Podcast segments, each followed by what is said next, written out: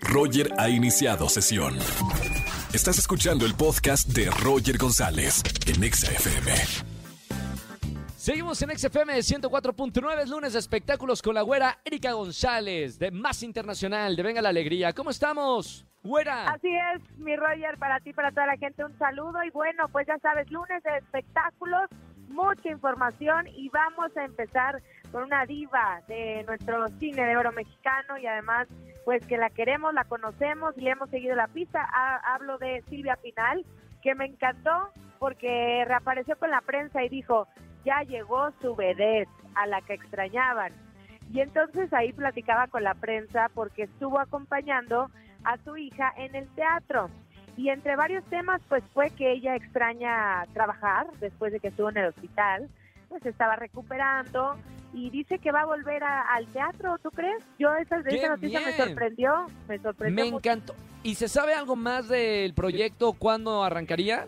Pues es que eh, mencionaban un proyecto este que yo no quisiera ni decir porque bueno hasta que no esté confirmado pero sí algo algo en el teatro eso sí que, que dice me- se, se me cuecen las habas son las palabras que utilizó por querer regresar pero bueno Claro. pues eh, la verdad sí sí es siempre ha sido muy activa y siempre ha estado pues trabajando prácticamente toda su vida. Pues ella dice que va a volver al teatro. Ese fue un tema. Otro tema fue también la lamentable noticia del fallecimiento de la media hermana de Frida Sofía por parte de su padre, que es Natasha Moctezuma, que el viernes apenas supimos pues que era una chica de 24 años que vivía en Nueva York. Ella padecía un problema de salud desde hace varios años en los pulmones y además eh, se dice también eh, epilepsia. Entonces se complicó la situación y, y, pues mandar las condolencias a Frida, a pesar de que sabemos que con la familia Pinal y Frida Sofía hay una cosa ahí muy muy fuerte en la que están Claro. pues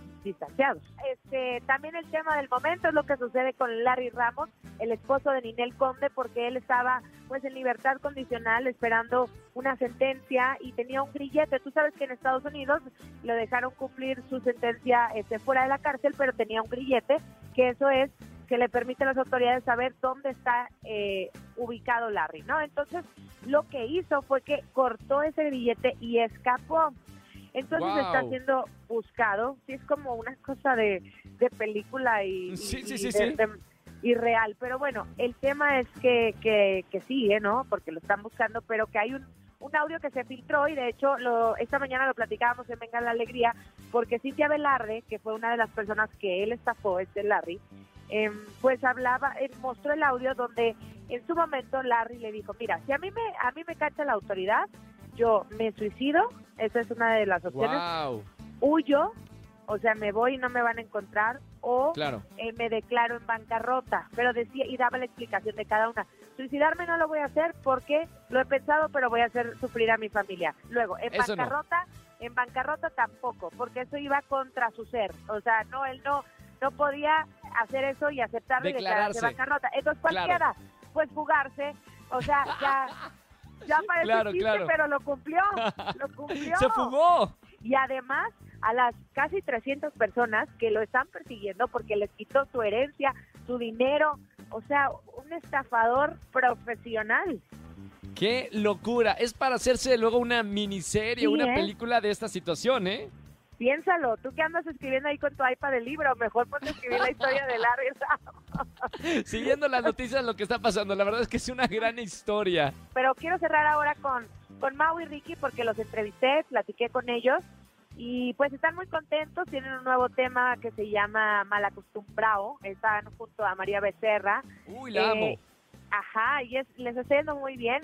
Pero bueno, les pregunto un poquito del chisme porque les dije, a ver, ¿es verdad o no que van a ser tíos porque Camilo lleva luna? ¿Van a No. tener hijitos? Y así ¿Le me dijiste? contestaron. Le pre- ¡Wow! Por favor, escuchen esto. Tíos. que ya viene por ahí un... Yo este, creo que un- yo seré. oiga, Dios yo, mío. yo creo que seré padre yo antes. Dios te oiga, mándamelo. Dile, si tú llegas a hablar con Camilo y Eva Luna, diles, por favor, que estamos pidiendo. Que se apuren.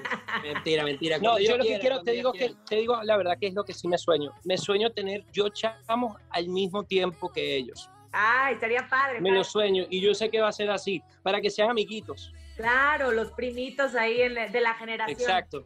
Eso. Yo puedo esperar al, al segundo, a los de la segunda vuelta. Pues ahí ya los escuchamos. Me encantó porque Guau. se sorprendieron también ellos, pero Sí. aquí dieron la nota porque dijeron, oye, pues sabemos que sí están los planes y eh, ojalá que pase pronto. Entonces parece que, pues, que nos dan un adelanto de que sí podría ser una noticia. Se lavaron las manos un poquito. Se lavaron las manos, sí, pero bueno, mira, ves que dicen que, es más, que hasta les gustaría que fuera de una vez todo, toda la misma generación, o sea, que se embarazara toda la familia al mismo tiempo para que hubiera primitos de la misma edad y vámonos. La verdad que es una buena idea. O sea, estaría ¿No? muy padre que todo. Imagínate todas las mujeres Montaner embarazadas, todas al mismo tiempo dando a luz, todas al mismo tiempo eh, que el bautizo. Sería divertido, ¿no? Nota tras nota. Exacto, estaría bueno. Bueno, Eva Luna, porque y las demás serían las nueras de Ricardo, ¿no? Por Exactamente. Las esposas de Mau y de Ricky. Pero sí, creo que sería bueno. Es más, de hecho, creo que les comenté ya este, fuera del aire, les dije, y de una vez ya se arman, ya tienen el reality completo, ya para toda la nueva generación. Se Bueno, ríen, muy buena atención. onda, la verdad. Totalmente. Qué buena onda. Me encanta esa familia. Buena, gracias por estar aquí en la radio todos los lunes de espectáculos con Erika González. Te seguimos otra vez en las redes sociales. Repíteme, por favor, si te tenemos que dar un paparazzazo. Arroba Eri González, ahí estoy con ustedes en las redes sociales, cuenta verificada, ahí me encuentran. Perfecto, no acepto imitaciones. Gracias, buena. Mañana nos vemos en Venga la Alegría. Nos vemos, gracias, bye bye. Chao, amo a Erika González. No saben, es la mejor compañera para llevar a una boda. Si realmente quieres divertirte en una boda, échale un tuitazo a, a Erika González. Vámonos con una música. Seguimos en este lunes. Feliz inicio de semana. Ponte Exa. Escúchanos en vivo y gana boletos a los mejores conciertos de 4 a 7 de la tarde por Exa FM 104.9.